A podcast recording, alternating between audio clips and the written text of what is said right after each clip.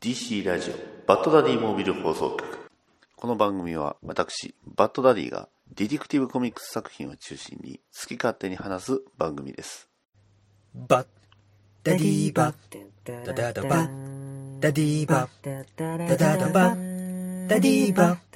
ダダダバッ。ダディバッ。ダダダバッ。ダディバッ。ダディモービル放送局。はい始まりました DC ラジオバッドダディモービル放送局ナンバー16パーソナリティのバッドダディですというわけで、えー、実はねアクアマン次回ま配信予定なんですけどなんと今回はねアクアマンは、まあ、映画ということで、えーゲストさんを呼んで、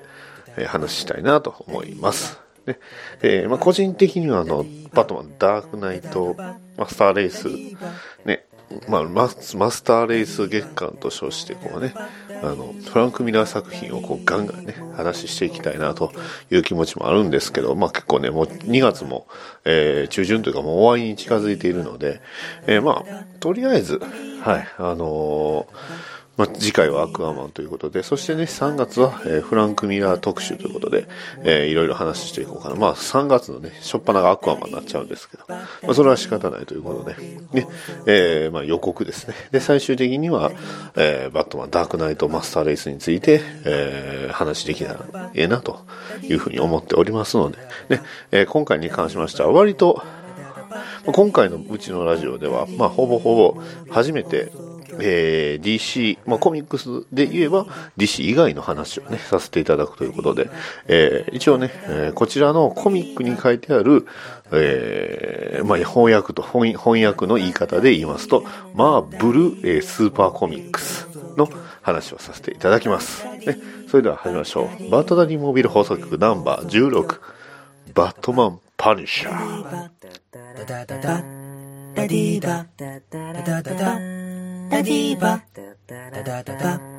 バディーバダダダダダディーバダディーバダダダンダダダエージェント24の報告書いやみんな渡したなエージェント24だああそうだ今日もこのエージェント24がいろんなニュースを紹介していくまず一つ Who is Black Canary? A premiere on This is First Birds of Prey ということで、Birds of Prey の映画の方が、えー向こうの国では話題になっている。どちらかというと、シャザムはもう正直、はっきり言ってしまえば、あと数日と言ったところだろうな。えー数、1ヶ月か。1ヶ月を切った。そうだ。えーただ、それでも、えーザッカリーベイ、な、あの、シャザムの役者さんが、えーまた、また新たなイメージをね、えーシャザムのイメージというか、絵を、まあ、アップしたりな、してる。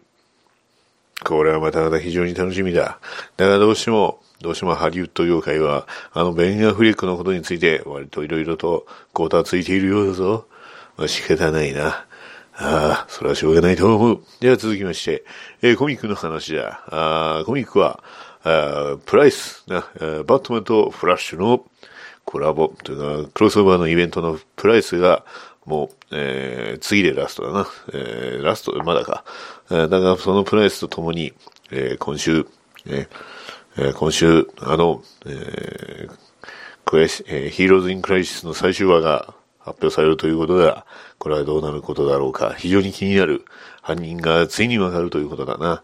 あえーさらに、えー、Break from the Bat ということで、えーなんだ、This fleet is a ban of on fire flying through my window. これどういう意味なんだろうな。えーまあその、なんていうか、その辺は知ってる人が答え、英語わかる人が、ああ、なるほどと言ってくれたらいいと思う。えーなぜならこれはベインがな、あの、態度になってるからついつい読んじゃったというところだ。えー、まあ、とにかく、うん、まあ、バットマン関係はいろいろと忙しい。まあ、他のキャラクターな、レッドフードアウトローも、えーもう気がつけば31話目ということでな。えーただ、えーこの31話目なんだが、えーカバーの方がちょっと面白いんだ。レッドフードといえば、まあ、ジェイソン・トッドだ。ジェイソン・トッドといえば、そうだ。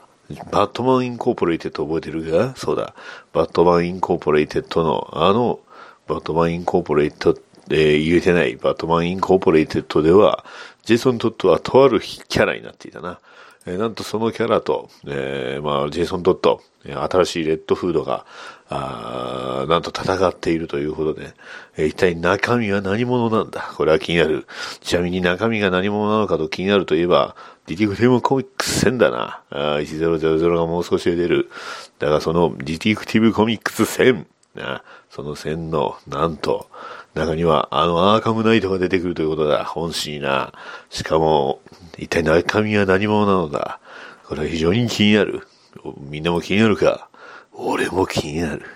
で、続きまして、えーゲームの話題だな。えー All the DCEU、えー characters for あー LEGO DC Super Brands in、えー One Handy Video ということで、えーこれはまあつまり、えー DC Extended Universe のキャラクターが、あー DC スーパーヴィランズのゲームの中に DLC として発売されたということだ。ああ、俺ももうすでに見た。PC 版持ってるからな。シーズンパスも持ってるからな。そうだ。あーおそらくスイッチ版、な、えー PS4 版もアップされてるだろう。あーみんな楽しみにしてくれ。えー PUBG、えーだな。これ PUBG みんな、みんな知ってるか？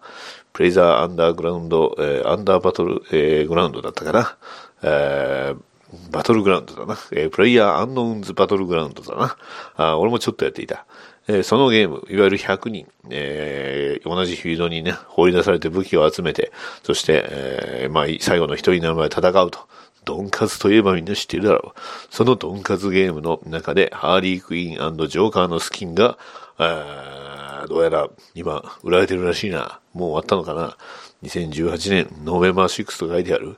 ああ、そうだ。ああ、構前だな。2018年だからな。11月の話だな。そうだ、そういうことだ。まあそういうことだ。まあゲームはそれぐらいだな。うんえー続きましてテレビと、えー DVD の話なのだが、えードラマのスターガールが、えーまあ始まるということだな。えーさらにドゥームパトロールの、えー PV が出たぞ。あちなみに、えーシーズン1、エピソード2までもうすでにできているみたいだな。ああ、そうだな。スターガール、スーパーガール。な、さらに、えードラマのゴッサムには、あなんと、えーペンドリロクイズが出たらしいぞ。これは楽しみだ。俺も楽しみだ。ということだ。あそんなこともありながら、あやってるんだが、まあとにかく、な、あー DC の話題は尽きない。さらに、えーなんと、バットマンといえばそうだ。レゴムービー2。な、こちらの方でも、えーバットマン出てくるし、な、えー非常に楽しみだ。まあ、それ以外 DC のな、ネタで言えば、えー DVD か、DVD ブレブルーレイかな、ブルーレイの、えースデス・オブ・スーパーマンと、リン・オブ・スーパーマンが、えーどうやら3月、4月、5月で出るらしいぞ。ああ非常に楽しみだ。あスーパーマン関係のな、映像関係は結構貴重だからな。これは見逃せんな。少佐。わかるか、少佐。なあ。それじゃあそんなところだ。次回は多分、待たせるぜ。バッドダディモービル放送局。ドクターフェイトのお便りコーナー。どうも皆さん、こんばんは。ドクターフェイトです。このコーナーは私、ドクターフェイトが皆様からいただいたハッシュタグ BDMH についてのお便りについて答えていくと、えーそういうコーナーです。それでは早速、えー今回もアシスタントを呼んでいます。おい、入ってこい。おお、ここがホーム、ホールオブジャスティスか。なんかテーマパークみたいでワクワクすんな。どうも、ミスターミラクルだ。おう、おう、シン、じゃなくて、ドクターフェイト。久しぶりだな。そうか、先週あったような気がするが、まあいい。それじゃあ早速お便りを読んでくれ。おう、じゃあ行くぞ。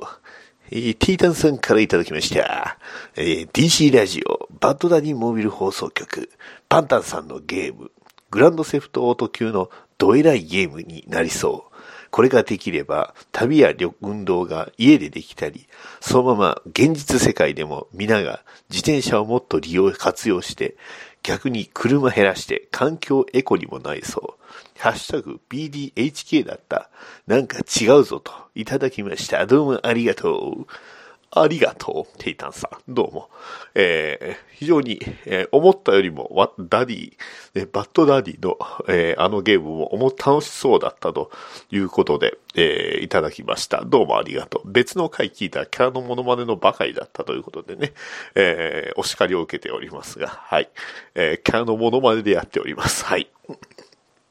というわけですが、えー、ミスターミラクル、どうだった？パンタンさんのゲームを聞いてみて。うー、そうだよね。俺はどこからでも脱出できるし、いろいろ道具を使えば飛んでもいけるし、な、あいろいろ便利なアイテムいっぱい持ってんだからさ。あだからな、やっぱりな、ゲームっていうのはこう、クリエイターさんが作ってくれるからさ、俺、なかなかな、ゲームをな、えー、遊ぶってなるとやっぱりビッグバルダがな、うちの家内な、嫁さんのな、ビッグバルダがよくやる、えー、な、えー、アポカリプスに、えー、出てくる、え、敵の、えー、首切りゲームとかな、そういうわけわからん。あの、だ、どっちが多く倒したかとかな、えー、そういうちょっと殺伐なやつばっかりをな、お強制されるから、こういうな、えー、割と平和なゲームっていうのをなかなかできないから、俺逆にこれは気になったな。というよりもこれやりてえな。と思ったぜ。な、どうだ？シノス。ドクターフィード。そうだな。さっきから、何のモノマネかを、どういう声のイメージかのモノマネをつけるために、えー、そういうネタをぶっ込んでくるのはわかるんだが、もうちょっとわか、他の人にもわかりやすいように、えー、ちゃんとうまいモノマネをした方がいいじゃないか。まあいい。えー、というわけです。えー、テイタンさんどうもありがとう。私も確かに、えパンタンさんのゲームは非常に未来があるというか、あ自転車だけじゃなくてあ、歩いたり、もしくはね、え、飛行機に乗ったりとかしたいなと思いました。どうもありがとう。うん、ありがとうね。え、じゃあ次、えー、次は、とめちゃんマンからいただきました。誰だこれ？とめちゃんマンを知らないのか。とめちゃんマンといえばあれだろう。えー、暴れラジオッさんの、それ、中ちゃんマンさんだろう。なるほど。じゃあこれは一体誰だろう。まあいい。えー、買いました。えー、初バットマンですといただきました。どうもありがとう。そうだ、ほら見ろ。チャック・ディクソンの、えー、バットマン VS ベインだぞ。うん、そうだな。これか。これベイン、ベイタイトルはこれ正直ベインオリジンでもいいと思うんだがな。そうだな。これはあの、いわゆるクリストファー・ノーラン監督の、えー、ダークナイト、えー、ライジズ。向こうではライジズ。えー、こちらで、えー、日本でいうところのライジングの、えー、メインヴィランであるところのベイン。バッドダディの推しのベインのオリジンと、あと、さらに、えー、ベインの、まあ、もう少しなさ、進んだ後の、え時代がもう少し進んだ後のベインの物語が書かれている。えー、そちらに関しては、正直言うかなり難しいし、えー、解説が必要なので、また機会があれば、えー、バトマン VS ベインは話をしようと思う。というか最近チャック・ディクソンに非常に、えー、まあ、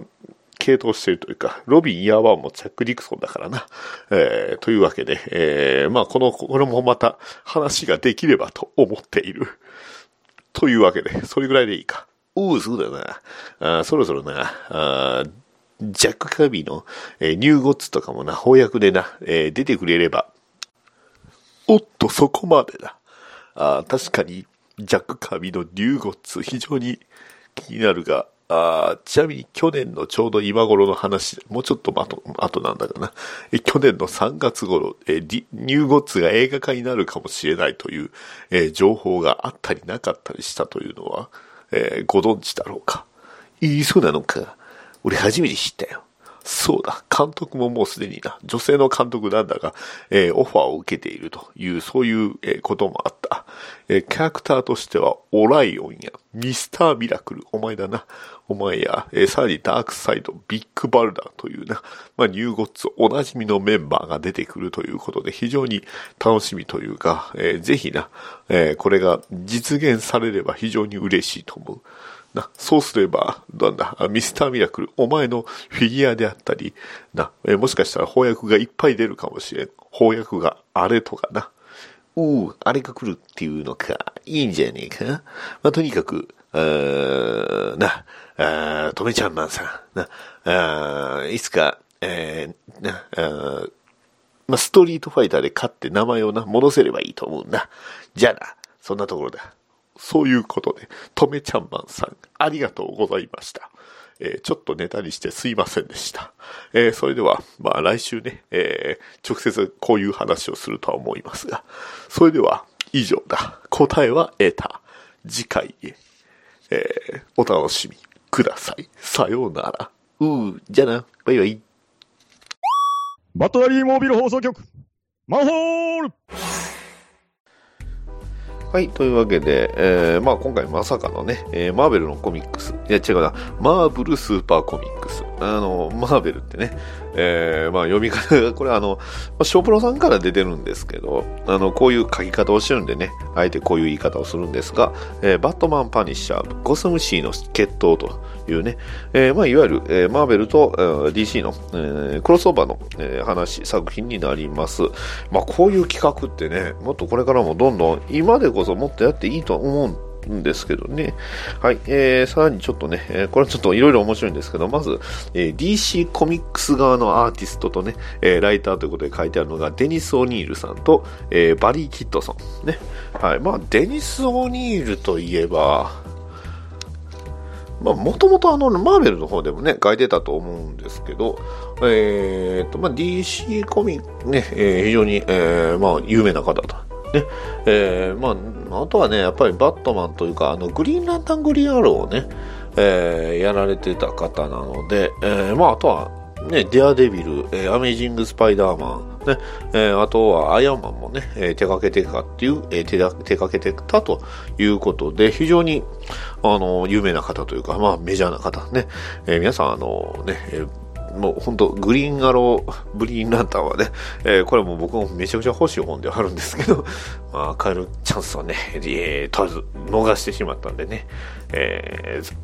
残念やなと思うんですけど、まあ、他にはね、あのーまあ、バットマン、ワーナー原作、えー公式原作コミックっていうね、いうような書き方で、あのバットマンのね、あのどうや、えーと、ティム・バートン監督のバットマンが、えーちょうどやられてた時に、えーそういう、まあ、解えー本が出ていたということですね。で、えーあとは、まあ、あの、ノーマンズランド。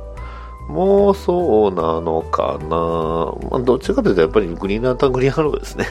えーで、言った方がまあ一番いいかなと思います。まあこれが一番、あまあ代表作かなと思います。僕の中ではね。えーそれだけにね、あの翻訳の、あの原書の方は持ってるんですけど、これのね、えー翻訳の方がね、えー僕はお持ちではないのでね、非常に欲しいんですけどね。はい。えーどなたかね、えーお持ちの方でね、えーお譲りいただける方おられましたらごご連絡くださいという、えーまあいないでしょうけど。で、えーマーベル側、あ、違う、ごめんなさい。今回はこれをマーブルって呼ばないとダメなんですね。えーマーブル側は、えーチャック・ディクソンとジョン・ロミータ・ジュニアということで、皆さん、あの、あの、なんとこのね、えーバトマン・パニッシャーで、あの実はジョン・ロミータ・ジュニアね、えーまあ、ジョン・ロミータ、ね、スパイダーマンの、あの、ジョン・ロミータですね、の、がお父さんなんですけど、その、えー息子さんですね、ジョン・ロミータ・ジュニアなんですけど、まあ、今、ジョン・ロミータ・ジュニアっていうともう、まあ、DC、まあ、当然マーベルでもそうなんですけど、DC では絶対欠かせない方なんで、えーただこの DC のキャラクターを描くのは、これが初めてというね、えーそれがすごい、まあ、あ、すげえ作品だったんだなというところですよね。はい。で、まあ、そんな、え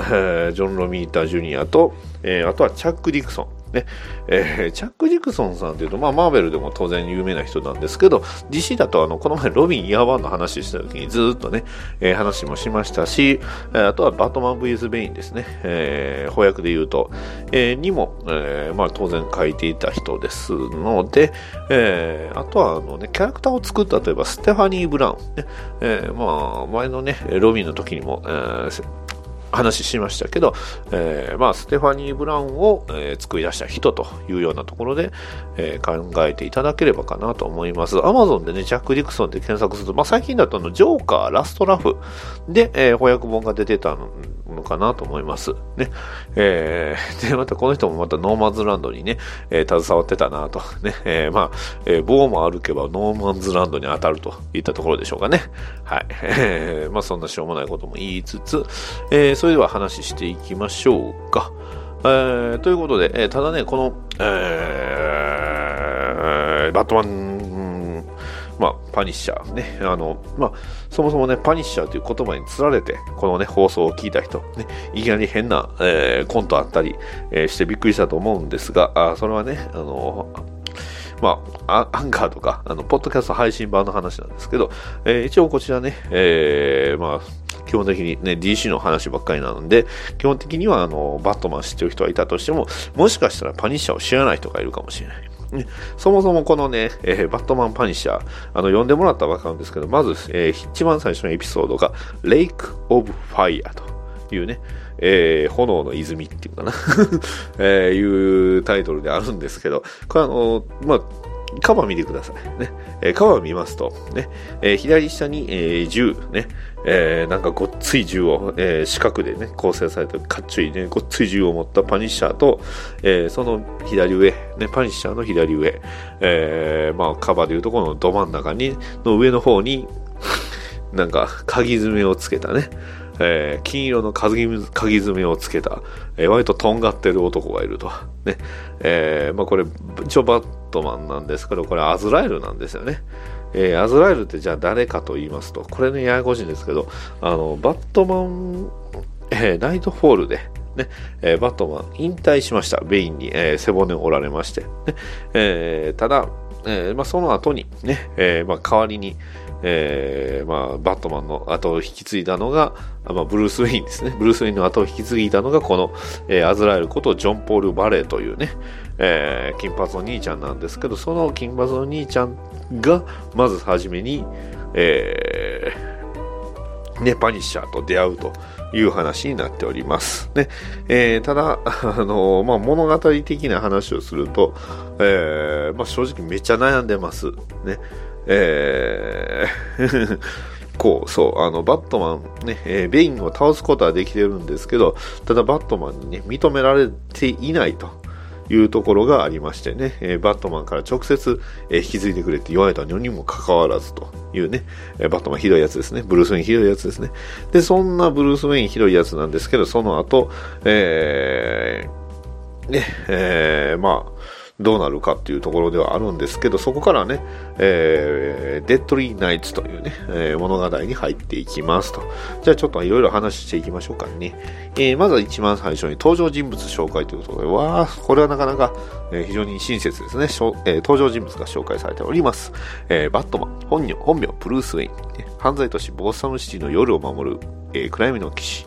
幼い頃強盗に両親を殺された彼は墓前に全ての犯罪への、復讐を誓った。うんえー、莫大な遺産をもとにあらゆる格闘技、えー、科学知識、ね、犯罪学をマスターした彼は幼い日に洞窟で見た巨大なコウモリの姿に啓示を受けバットマンとなった。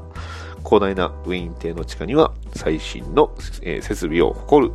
秘密基地、バットケーブがあり、愛車バットケーブル、えー、バットモービルなど様々な特殊兵器が、えー、確認されていると。ねえー、相棒のロビン、羊のアルフレッドらと共にあらゆる敵悪と戦っていたが、バットマンを倒すべく肉体改装を受けた、えー、巨漢ベーン。うん、まあ、バットマン VS ベインをね、あの、呼んではる方はちょっとわかると思うんですけど、まあ、バットマンのためだったかっていうと、なんとも言えないですけどね、あれ。うん。えー、巨漢ベイン、ベーンね、えー、ベインですけど、ベーン。あの、ANE でね、えー、ベーンと呼んでますけどね、こっちでは。えー、僕はベインと呼んでますけどね、の、との戦いに敗れ背骨を折られてしまった。肘の重傷を負った彼はゴサムの守りを復讐の天使アズラエルに託しって書いてますけど、そう書くとなんかまるで天使に出会った人間じゃないみたいな言い方してますね。はい。まあ天使みたいな見た目なのかもしれないけどね。えー、アルフレッドと共にゴサムを後にした復活の日を信じてと。で、ここはちょっと僕がね、あまりよくわからないキャラをね、今から説明します。というか、あの、登場人物紹介に書いてあるままを読みます。パニッシャー、本名フランク・キャッスル、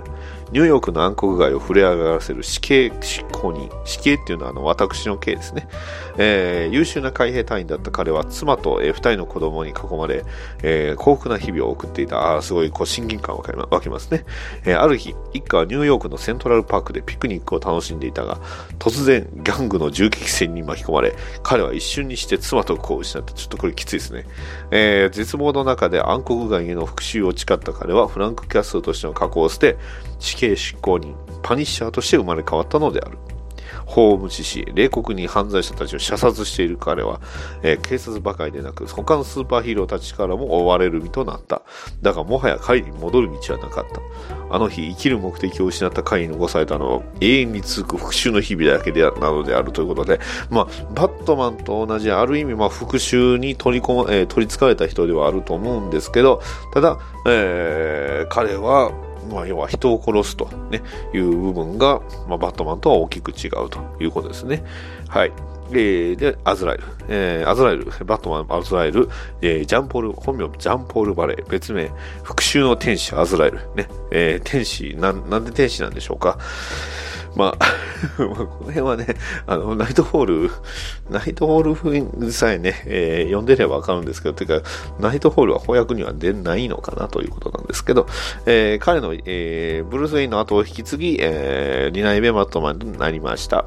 えー、彼の一族は14世紀から続く秘密結社、聖デュマ、えー、騎士団。これはあの、翻訳の方では、えー、この本の方では、えー、聖デュマス騎士団という書き方してますね。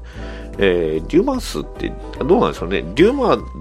っていう意味で S がついてたんちゃうかなと思うんですけど、だから、えー、他の翻訳では確かデュマ騎士団だったと思うんですけどね。はい。えー、まあいいや。えー、伝説、えー、暗殺の戦士、アズラエルとして代々使えてきた。へえ。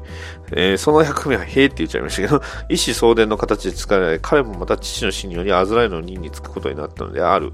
えー、騎士団、騎士団に伝わる秘技により戦士として生まれ変わった彼は、戦いのバットマンでバットマン、えー、戦いの中でバットマンと出会い友となる。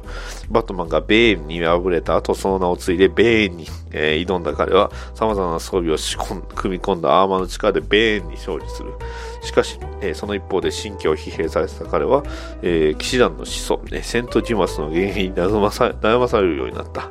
まあ、あの、バットマン、アーカムナイトではもっとひどいことになってましたけどね。はい。えー、次第に常軌を逸していった。ね。えー、世のあらゆる悪を駆逐する。ね。えー、だが、えー、そのタイミングに、えー、準じた彼の行動は、あ、一行抜けてましたね。えー、次第に常軌を逸していったと。ね。だが、ロビンともたもと分かった彼には、えー、彼に救いの手を差し伸べる者は誰もいなかったのであるというタイミングですね。なぜこのタイミングだったのかと。ねえー、あと他の、えーえー、キャラクターはジョーカー、えー、ジグソー、えー、こっちのジグソー、まあ、ジョーカーはね、もういいや、あの、みんな知ってるね、ご存知ジョーカーですけど、えー、ジグソーはこれパニッシャーのヴィランなのかな？えー、パえー、パニッシャーとの戦いで顔面に重傷を負わされた。あ、かわいそうじゃないですね。えー、切り刻まれた顔を皮肉ってジグソーと名乗った彼は、パニッシャーへの復讐心だけを支えに暗黒画の顔役へとのし上がっていた。これはちょっと、なかなかすごいですね。えー、あとはロビン。えー、このロビンは3代目のティムロ、えー、ティムドレイクです。ね。えーえー、マイクロ、えー、パニッシャーの唯一の友人、ね、えー、アルフレッド・ペニーワース、ね、えー、ウィン・ケンス、えー、使える執事、ね、ハービー・ブロック、えー、レニー・モントーヤ、えー、ジェームズ・ゴードン、ね、えー、まあ、バットマンの、えー、ゴッサム死刑の中心人物たちというような登場人物でお送りしております。バットマン・パニッシャー。ね。えー、始まりとしては、あの、まあ、とにかく、アズラエルが悩んでます。ね。えー、なんで、俺は、バットマン、バットマンやってちゃダメなのかなそれともデュマキスちゃんのえー、自馬騎士団としてやるべきだったのか、これはどうすればべきだったのかというのを一人でうじうじと悩んでます。ね。いや、えー、いや、まあ、もっと、えー、街に出て戦おうと、ね、いうことで、えー、まあ、えー、なんかね、ペンタゴンからロケット燃料のね、えー、情報が盗まれたということで、まあ、要はそれがゴッサムにね、えー、来ているということで、えー、まあ、その、じゃあ、その、えー、ものの関係のある男がボスゴッサムにいるということで、それをね、えー、まあ、やろうということで、とりあえず街に出ようと。ね。えー、このトニー・ブレッシュという男がね、えー、関係しているらしいというのをブルース・ウェインの情報網から、えー、入っているということですね。はい。で、えー、まあ、えー、やってるんですけど、一方ね、えー、ジグソーを追う、えー、ニューヨークよりもひどい街ゴッサムに現れたパニッシャー。ねえー、まずいきなり、えー、酒場に入り、えー、瓶をやり、えーまあ、割った男に対して、えー、肘、鉄を一発食らわせて、えーまあ、気絶させると。ね。えー、で、銃を突きつけたりして、まあ、とにかく、えー、ジグソーの居場所を教えろということで突然言い出すと。ね。えー、まあ、ゴッサムではいつものことなんでね、えー、割と、あの、みんな慣れてるんですけど、で、一方、ジグソーの方も、まあ、パニッシャーをね、えー、倒してやろうというふうにやる気満々ですよ。ね。えー、まあ、一番やる気ないのは、あの、まあ、自生リマ騎士団のあのね、えー、天使アズラエルぐらいですけど、うん。で、まあ、なんか、あの、基本、あの、罠にはまった、あ罠にはまったパニッシャーが、ね、えー、火炎の中のね、えー、教会の中でね、やばいなというふうに言うてる時に、えー、バットマンというかアズラエルが現れたと。で、そしたら、あまあ、そこにね、パニッシャーを見つけたので、えー、助けに、えー、助けたということですね。えーまあ、要はアズラエルにね、えーまあ、パニッシャーは非常に大きな恩があるということですね。えー、ただまあ、あの、俺を捕まえて殺に突き出すつもりかと。ね、えー、パニッシャーだなということで手配書を見て知ってたと。ね、えー、すごいいい世界ですね、これは。あの、マーベルのキャラクターが普通にバットマンの世界にいるというか、ね、DC の世界にいるっていうのは非常にいいですね、これが。ね、で、えー、警察に突き出すつもりか、とね、えー、パニッシャーが言うたら、ガスライルがそうだと。ね、いや、やめときな、とね、えー、プレッシュは、えー、ジグソーというね、俺の宿敵と手を組んでる。ね、そいつを捕まえるつもりなら、手を、俺と手を組んだ方が得だぜ、ということですね。えー、そして、じゃあ、バットモービルに二人に乗って、えー、二人でね、バットモービルに乗って仲良く、えー、まあ、ロシア人ギャングのたまり場にね、入っていって、えー、まあ、いつものね、説得ですよね。えー、お互い、えー、拳でね、えー、尋問をしていくと。ね、そしたら、たくさん、うん、まあ、えー、敵がいるんですけど、それもね、えー、それぞれ、えー、まあ、ボコボコボコボコと倒していくわけですよ。ね。えー、ただ、ね、えー、まあ、アイテムということでね、えー、毒ガスを使ってね、麻痺ガスを使って、えー、まあ、はいね、あの、パニ、えー、バットマンというか、アズラで戦うんですけど、えー、ただ突然ね、我に導きようって言ってね、あの、聖リュマの初代のね、聖リュマののデュマスコのね、えー、まあ、幻を見ると。もう完全に決まってますね、彼は。はい。えー、で、ただまあそういうごたごたの間に、えー、パニッシャーはバットマンから離れます。ね。えー、せめて一声かけてれば、消えて、消えれ、一声かけてから消えればよかったかもしれねえが、俺はやっぱ一人の方がいいと。ね。えー、ちなみにロシア人ギャングのところは、えー、完全に空振りでした。ね。えー、空振りの中でね、えー、大暴れしてしまっただけですけど、クソね。えー、アズラエルがね、いや奴の助けなどもういらんとね、パニッシャーが一緒にいてくれればって言った次のコマには、えー、まあ、感触を起こしてますね、完全に。で、上になら次の手を考えつくはずだぞって。彼のコンピューターだということでね、えー、まあ、次の、えー、手がかりのところに向かうと。で、すぐと、まあ、大当たりですね、ジグソーがいたんですけど、えー、そのジグソーが、えー、銃をね、えー、撃つんですけど、まあ、それも弾く、ね、えー、バットマン。ね、さらに、えー、別のね、えー、情報を得て、えー、貯水、えー、貯水池に、ね、えー、貯水池か、えー、貯水池に、えー、爆弾を仕掛けたという情報を手に入れて、えー、くんですけど、まあ当然爆弾は爆発。ね。えー、する前に、まあなんとかね、えー、まあ無事であったんですけど、一方ジグソーの後ろにはパニッシャー、ね、えー、銃を突きつける、ね、えー、まあ、あの、貯水池が、結局爆発はしてるみたいですね。まあなんとか、えー、まあ被害は最小限に抑えることができたみたいです。ね。えー、ただまあジグソーをね、追い詰めたと思ったパニッシャーですけど、えー、ジグソーに反撃されて、ね、えー、まあ彼は逃げ出すと。ね、非常にすごいですね、ジグソー。えー、パニッシャーとね、えー、戦って、で、えー、ジグソーを、えー、まあ、なんとかね、えー、ビルの屋上から、えー、突き落とし、ね、えー、これはバカで、えー、あわよって、これはバカでかい正直必要だぜ、とね、特大のやつだ、やつがなって言ってるんですけど、えー、闇の中からバットマンが現れて、ね、えー、ジグソーを、あのー、まあ、ビルの建物の中に、えー、まあ、助けたんですよね、えー、キックと一緒に。そしたら、まあ、ジグソーを縛り上げてるんですけど、えー、まあ、お前バットマンかと。ね。えー、パニッシャーに用があるから、えー、今は貴様に構っておけねえと、ね、えー、いう風に言って、えー、姿を消すと。ね、そしたら、えー、そこに現れたのは、ジョーカーが突然後ろから現れたと。ね。まあ、ジョーカーあんまり機嫌は良くないんでしょうけどね。あの、バットマンが、えー、なんか違うから。はい。で、えー、無断でね、私の前から姿を消すのはどういうつもりだというふうに、えー、突然パニッシャーに喧嘩を売るアズラエル。ね、やれよ、できるもんだらなと。ね、えー、これ以上てめえが俺に付きまとうつもりなら容赦しねえというふうに、ここでバットマン VS パニッシャーですよ。ね、えー、ただ、まあ、えー、お互いね、えー、銃を使わずに、えー、まあ、体のね、えー、パンチで戦うんですけど、ちょいと卑怯だが悪いのはてめえだということで、えー、パニッシャーが銃を使うね、えー、銃をね、撃つんですけど、まだまだバットマンは倒れない。ね、えー、マジでやばいぜと言うんですが、えー、パニッシャーのえー、逆転ですね。えー、パニッシュ、バットマンの、あの、UTT ベルトから、えー、まあ、ガス入りの手榴弾を盗,、えー、盗んで、それを食らわすと。ね。で、それを、えー、まあ、食らってね、苦しんでいるパニッシャー。ね。えー、みっともねえが気は晴れたと。ね。俺の勝ちだ。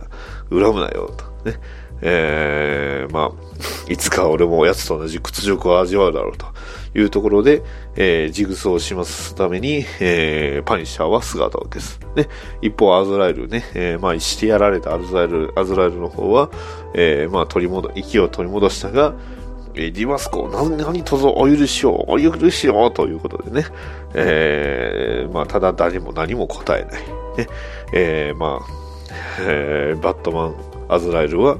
えー、まあ彼は、まあその気持ちを誰も癒してはくれなかったという話です。で、えー、パニッシャーにやられたアズラエルは、この後さらに、えー、妄想に取り憑かれて武装強化、ね、もうついに殺人するようになってしまいます。で、えー、一方ブルース・ウェインが復活します。ね、再びバットマンとして戦うと。ね、そして、えー、まあ、アズラエルはもう変わり果ててしまったということで、二人でバットマンをかけて、えー、まあ最後の戦いを繰り広げ、そして最終的にブルース・ウェインが、えー、ジャンポール・バレーをセント・ディマの、えー、呪縛から解き放つと。ね、えー、バットマン、えー、ブルース・ウェインが勝利を収めると。ね、えー、正気を取り戻したのですが、まあ、あちょっとね、やっぱり、えー、こんなこともあったんでということで、えー、まあ、パッゴッサ、えー、ゴッサムを去る、えー、アズライル。ね、一方、バットマンはこの後何が続くかというと、えー、プロディガルというね、話に続きます。ね、えー、この後、バットマン、やっぱりね、えー、まあ、アズライルなんとか倒せたけど、やっぱしんどいわと。ね、いうことで、えー、体を休めます。じゃあその間にね、バットマンどうすんのということで、じゃあちょっとディックやっとけよ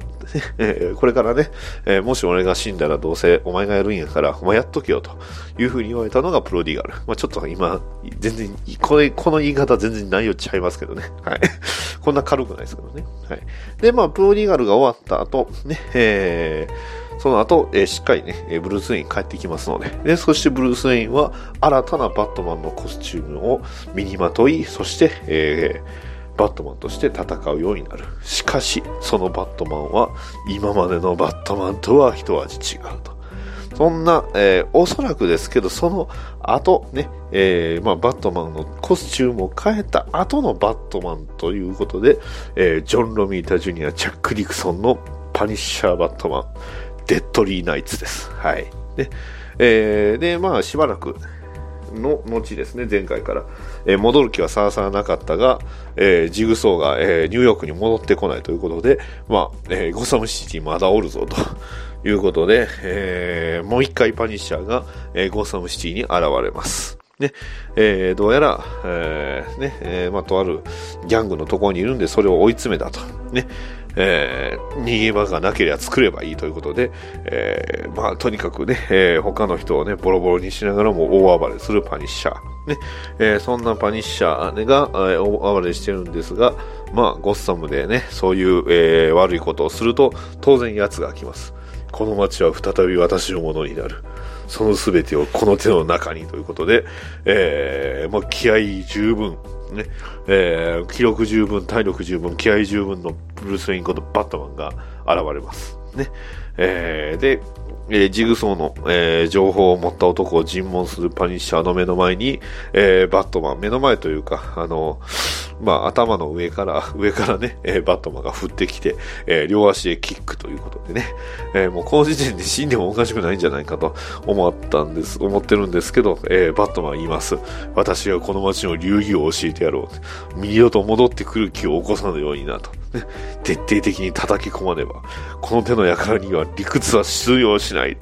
力で沸かせるしかないということで、えーバットマンはパニッシャーをボコボコにします。ね。えーこんなはずじゃなかったと。ね。えー前戦った時と全く違うと。ね。えー全然違う。こいつ何者やと。で、こんなにできるわけがないと。服だけじゃなくて中身まで入れ替わってると。ね。まあそうですよ。そういうことですね。えー、だ、だバットマン自体もパニッシャーを認めます。ね。なかなかやると。ね。攻撃が単純すぎて怒りと力に任せているだけだと。ね。えーそんなことを言いながらバットマンも周りのね、えー状況をしっかりと、えー理解していたので、えーまあ、えーまあ、建物が崩れても、バットマンは無傷でね、えーおるんですけど、まあ、そのね、ごどさくさに紛れて、パニッシャーが逃げていくと。ね、そして、えー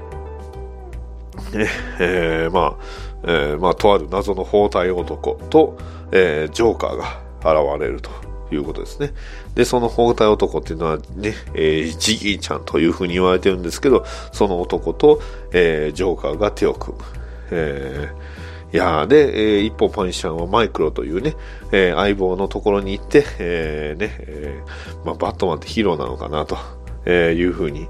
えー話、えーしてる、えーして、まあ、装備を整えて。で、一方バットマンは、えーバットケイブで、えーまあ、ジグソーについて調べたり、いろんなことをね、ロビンと一緒に調べていますと。えーで、一方、まあここからちょっといろいろね、えー話が、えーボンボンボンとあるんですが、ねえーマイクロとロビンのね、ハッキング勝負とかそういうのもあるんですけど、えーまあもうね、えー大事なところだけね、話するんですけど、ね、えージョーカーを見つけたバットマン、ね、えーさらに火に油を注いで、えー注いでくれたな、キャッスルというふうに言うんですが、まあ、あまあ、えーまあ、パニッシャーとかね、えージョーカーとか、いろんなね、えーヴィランたちが、えーいっぱい集まってる中にもうバットマンも現れると。ね。えーねえーいや、ジョーカーのやつめ大喜びだなと。ね。えーまあ、とにかく、えー大暴れね。中にはね、ジョーカーは楽しいって言ってますけど、楽しい言ってますけどね。で、えーバットマンはね、この銃声の中でも奴の笑い声が聞こえると。ね、まあ、ジョーカーのこと考えすぎて、ジョーカーの声ばっかり聞こえるんでしょうけど、これでも笑えるかって言って、えーバット、えー丸い形の爆弾を流す。ね。えーおっと、ボーイスカウトのお祭り、えーお出ましだというふうにフランク・キャッスルは言うんですけど、えーまあ、バットマンのことでしょうかね。えーバットマンはちなみにボーイスカウトっていうのは、スーパーマンによく言いますね。はい。盛大なパーティーになりそうだぜって言ってるんですけど、えー銃をね、何発か食らうパニッシャー。ね。えーただそれでもね、えーまあ、サブマシンガン、これウージーですかね。ねウージーを連射して、ね。あのイカれた、イカしたお兄さんは代々惚れちまったぜってジョーカー言ってます。ね。で、一方、バットマンは感情を殺せって、矢気味に紛れろって言いながら、えー銃を撃つ人をね、一人一人、あの、丁寧にこう、ボコボコにしていきます。ね。で、すでに銃に立ち向かうつもりが全く呆れた野郎だぜ、というふうに言うて、えーただ、えー奴は、俺の同類だって認めたかねえかなって、そういうわけだって、ちょいとばかし手を貸してやるとするかよ、と。いうことで、えーまあ、パニッシャーは、まあ、図らずともバットマンの援護をね、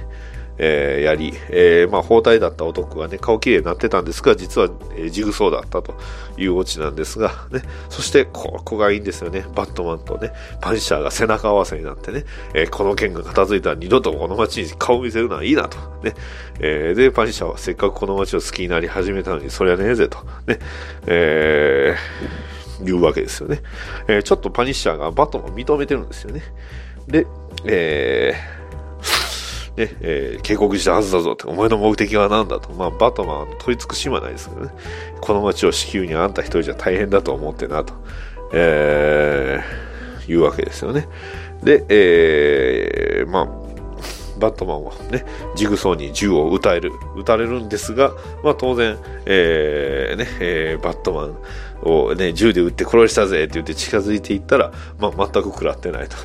えーバットマンにジグソーは首を突っ込ま、ね、えー掴まれてね、さあ銃をつけろと。ね、ちなみに、あの、ジョーカーはそのどさくさに紛れてね、えーフランク・キャッスルとパニッシャーに追いかけられてます。ね。えーで、ただ、あの、パニッシュ、ね、ジョーカーはいつものことですよ。ね、家族全員殺されたんだってな、って、ね、なんたる悲劇をかわいそうと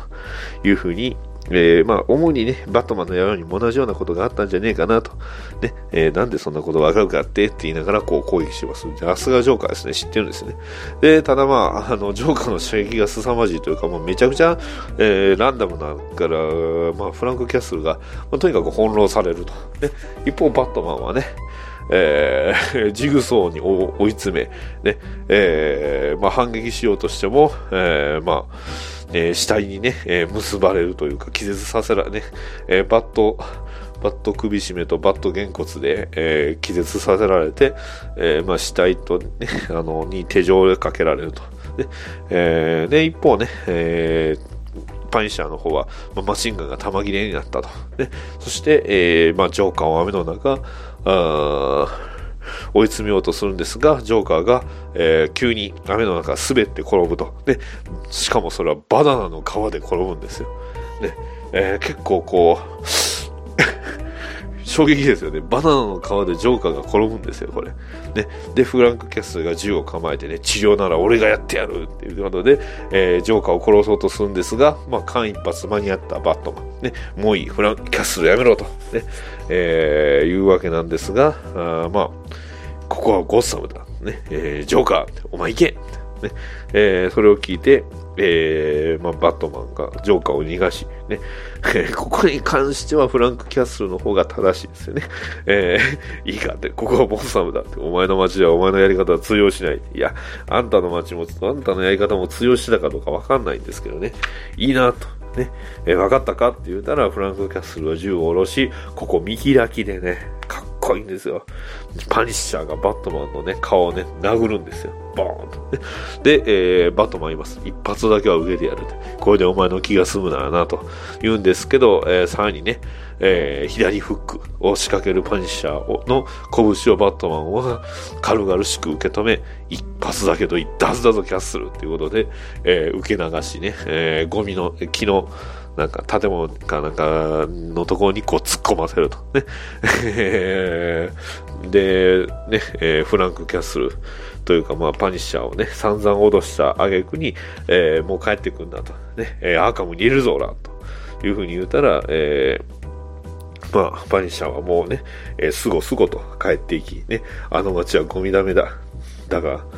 えーまあ、俺もあの街に戻るとしよう。コンクリートのジャングルに。ね。えーだが、あの街はゴミだめだ。だが、俺のゴミだめだと。ここまで行かれちゃいねえって。ゴッサム嫌な街だと。いうことで、まあもう、二度と、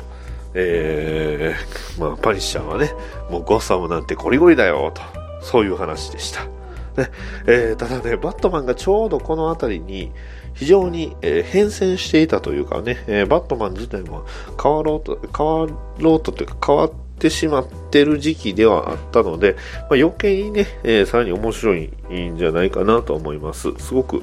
えーいいタイミングの話やったと思います。さらにね、えー割と今でもね、えー非常に第一線級で活躍している、えジョン・ロミータ・ジュニアがね、初めてバットマンを描いた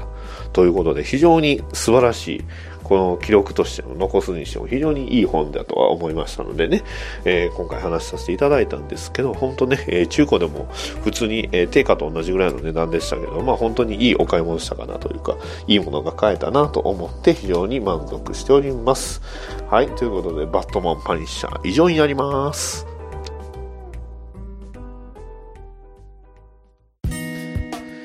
まあ、同じ復讐をメインとしたキャラクターではありますけれど、まあ、やっぱりそのバットマンとそのフラン、まあ、パニッシャーというものの両者の大きな違いというところが非常にはっきりしてたかなと思いますね。えーまあ、ただ本当にね、バットマンって本当ここややこしいというか、えーめんどくせえやつやなというのがね、非常に、